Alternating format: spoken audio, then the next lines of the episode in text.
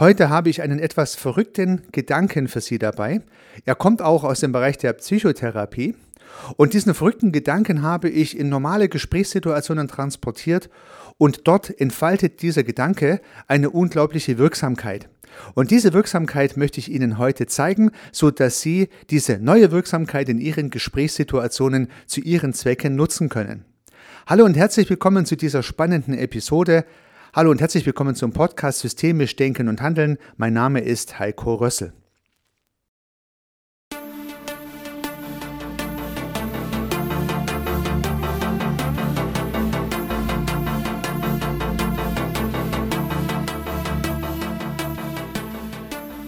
Ja, meine kleine verrückte Geschichte beginnt tatsächlich im Rahmen einer Psychotherapie. Denn ich habe einen Psychotherapeuten folgenden Gedanken äußern gehört. Er hat gesagt, das psychotherapeutische Gespräch ist zunächst mal leer. Und erst im praktischen Gespräch werden die Rollen ausgehandelt und der Sachverhalt in einen Kontext gesetzt. Er hat den Begriff der Praxis verwendet. Also erst in der Praxis wird das Gespräch zwischen Patient und Therapeut mit Leben gefüllt und die Rollen werden entsprechend etabliert.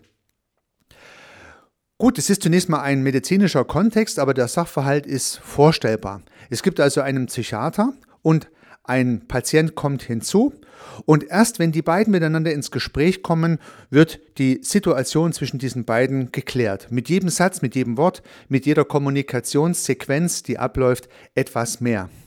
Na, nun könnte man es ganz verrückt denken und der Patient könnte sich am Ende als Psychiater identifizieren und der Psychiater als Patient oder beide als Patienten oder beide als Psychiater, man weiß es einfach nicht.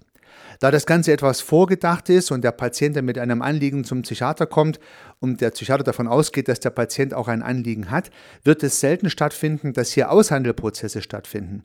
Aber ganz grundsätzlich ist es möglich. Denn wie gesagt, der frappierende Gedanke ist, die Gesprächssituation ist leer. Ja, die zwei Rollen sind zunächst mal nicht besetzt. Es findet ja noch gar keine Kommunikation statt.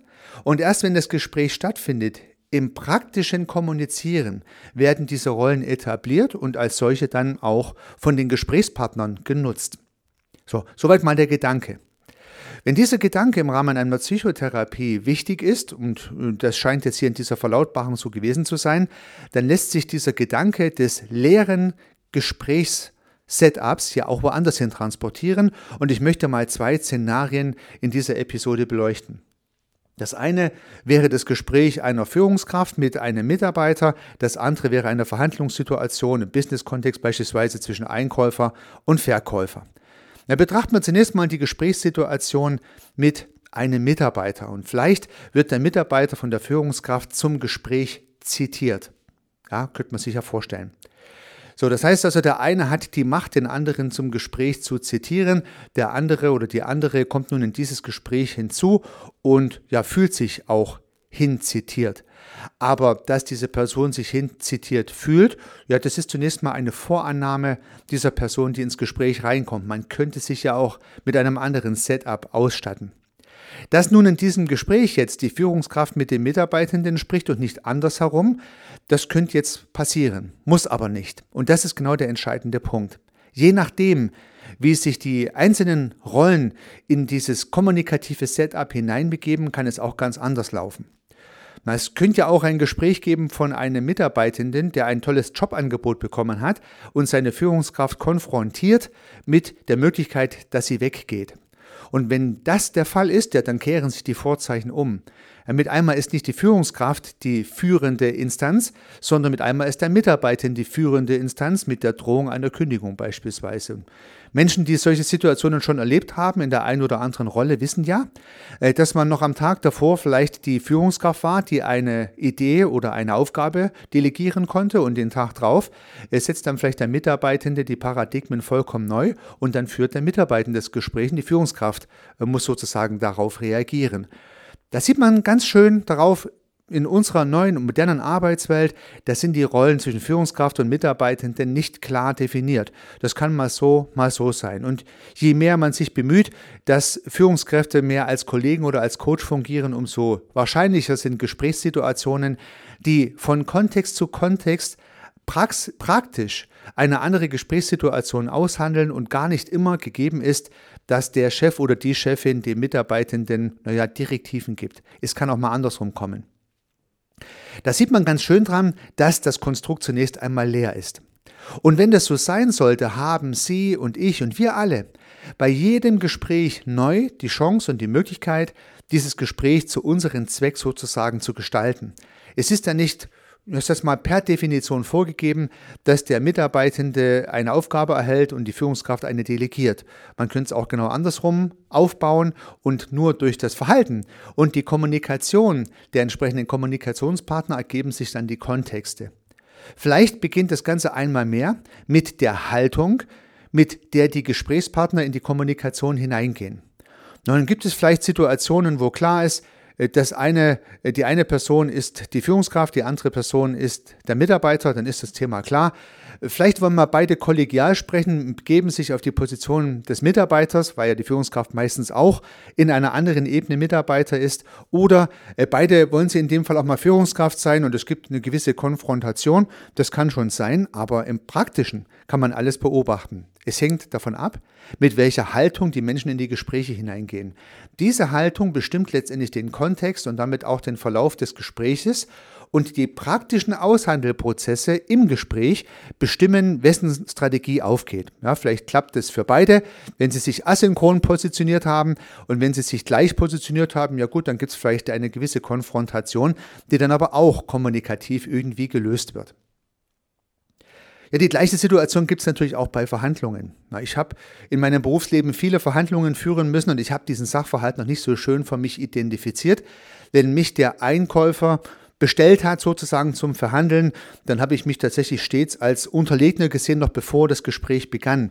Höchstwahrscheinlich habe ich es dann auch so geführt. Ich habe diese Gespräche auch nicht wirklich geliebt, muss ich sagen, vielleicht genau aus dem Grunde. Es war immer eine Asynchronität und ich habe mich in meine Rolle als ja, äh, Verkäufer eingefunden. Ich glaube, Profi-Verhandler begeben sich nicht in die Position des Unterlegenen, sondern haben immer die Haltung, ähm, ich äh, bin hier mindestens mal gleichwertig, wenn nicht sogar der Verhandlungsführer, egal ob ich was einkaufe oder was verkaufe. Ja, Sie merken schon den Unterschied. Die Haltung kann den Unterschied machen und deswegen ist dieser Tipp, die Gesprächssituation zunächst mal als leeres Konstrukt zu verstehen, Gold wert. Also auch der Verkäufer, der in so eine Verhandlung hineingeht, kann sich durchaus mächtig fühlen. Er gibt der Kommunikationssituation mit dem Einkäufer die Bedeutung, die er ihm geben möchte. Ob sich dann der Einkäufer darauf einlässt und mit sich Schlitten fahren lässt oder auch nicht, ja gut, das wird sich dann im Gespräch ergeben. Das heißt, ähnlich wie bei Führungskraft und Mitarbeiter haben wir auch bei Einkäufer und Verkäufer einen ähnlichen Kontext. Die Rollen können sich auch schnell mal tauschen, wenn der jeweils andere Gesprächspartner mit einer jeweils anderen Haltung ins Gespräch hineingeht. Das heißt, üblicherweise gibt es ja in gewisser Weise vordefinierte Muster, aber diese vordefinierten Muster, die zunächst mal vielleicht ein bisschen gesetzt sein könnten, die kann man durchbrechen. Und da Sie ja jetzt diesen Trick kennen, können Sie vielleicht diejenigen sein, die dieses Muster durchbrechen und damit vielleicht auch Ihren Gesprächspartner überraschen. Und vielleicht auch mal, weil Sie üblicherweise als Chef agieren, jetzt mit einmal als äh, nicht Chef agieren oder genau andersrum. Also man kann ja damit spielen und kann seine eigenen äh, Ziele damit besser und erfolgreicher umsetzen. Im Zuge der Erarbeitung dieser Episode ist mir hier ein netter Sachverhalt eingefallen, der das nochmal ein bisschen unterstreicht, vielleicht ein bisschen plakatiert. Ich habe in meiner Jugend Wasserball gespielt, schon als kleiner Junge war ich Wasserballer und ja, wenn wir dann als Jungs zum Wasserball gefahren sind in fremde Städte, äh, dann, ja, keine Ahnung, wie alt waren wir da so gewesen? 12, 13, 14, dann war ja der Unterschied eines Jahrgangs schon erheblich. Also wenn wir dann mal mit Jungs gegen Jungs gespielt haben, die ein Jahr älter waren, dann waren die schon oftmals ein, zwei Köpfe größer. Und wenn man dann in der Umkleidekabine war und hat die gegnerische Mannschaft gesehen, da ist dem ja schon gleich Angst und Bange geworden, dass man nun gleich gegen diese Jungs spielen muss. Und der Trainer hat einen tollen Spruch gesagt. Er hat gesagt, Jungs, im Wasser guckt nur der Kopf raus. Ja. Jungs, im Wasser guckt nur der Kopf raus. Praktisch im Spiel wird ausgehandelt, wer hier wen schlagen kann. Ja, wir haben es meistens trotzdem nicht geschafft, aber das Setup ist doch super.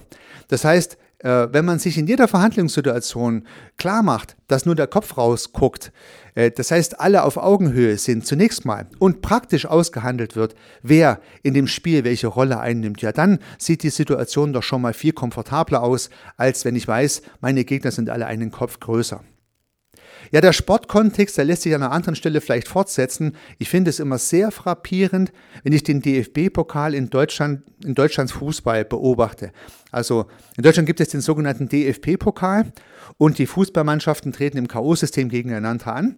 Und in den ersten Runden spielen Bundesligamannschaften aus der ersten Bundesliga oftmals gegen Vereine, die irgendwo in der vierten Liga spielen, also Welten schlechter sind, teilweise sogar gegen Amateure.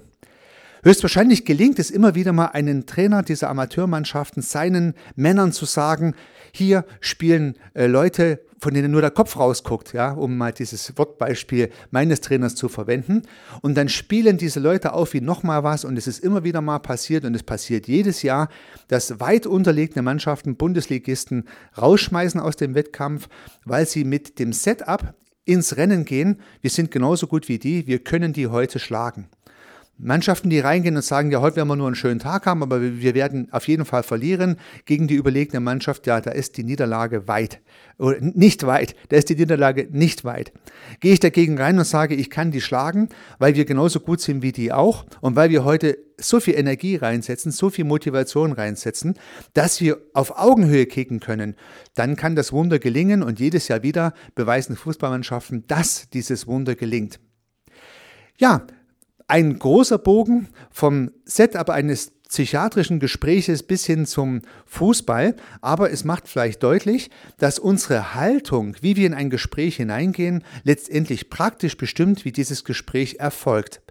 Das Setup, mit dem wir reingehen, bestimmt den Erfolg des Gesprächs. Und das können wir natürlich selber nutzen für unsere eigenen Verhandlungen, aber wir haben natürlich auch mal als Coach zu agieren und andere zu beraten und zu begleiten. Und vielleicht ist es ein guter Tipp, sich zu programmieren, eine Haltung zuzulegen, die nicht die übliche ist und damit ein Zeichen setzt und vielleicht eine ganz andere Gesprächssituation ermöglicht. Das Ganze lässt sich überall hin transportieren, nicht nur im professionellen und kommerziellen Kontext, nicht nur in den Sport, sondern natürlich auch in den privaten Bereich bis hin zur Familie. Dann wünsche ich Ihnen sehr viel Erfolg beim neuen Setup Ihrer Verhandlungs- und Kommunikationssituationen. Nehmen Sie auf jeden Fall mit. Jede Kommunikationssituation ist leer und wird erst im Kontext jeweils neu gebildet. Passen Sie Ihre Haltung entsprechend an. Dabei wünsche ich Ihnen sehr viel Erfolg. Unternehmen Sie was. Ihr Heiko Rössel.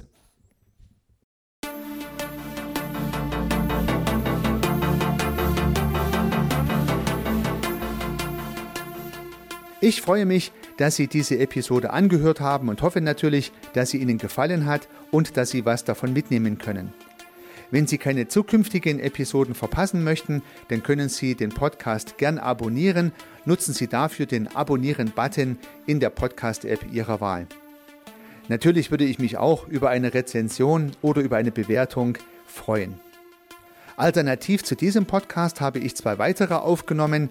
Sie finden sie unter www.servicearchitekt.com/podcast oder wenn Sie meinen Namen in der Podcast-App Ihrer Wahl eingeben. Vielleicht können ja auch die beiden anderen Angebote für Sie interessant sein. Sollten Sie ein persönliches Gespräch wünschen, dann können Sie das gern unter www.servicearchitekt.com/termin auf meiner Website mit mir vereinbaren. Ansonsten freue ich mich auf ein Wiederhören. Bis dahin, Ihr Heiko Rössel.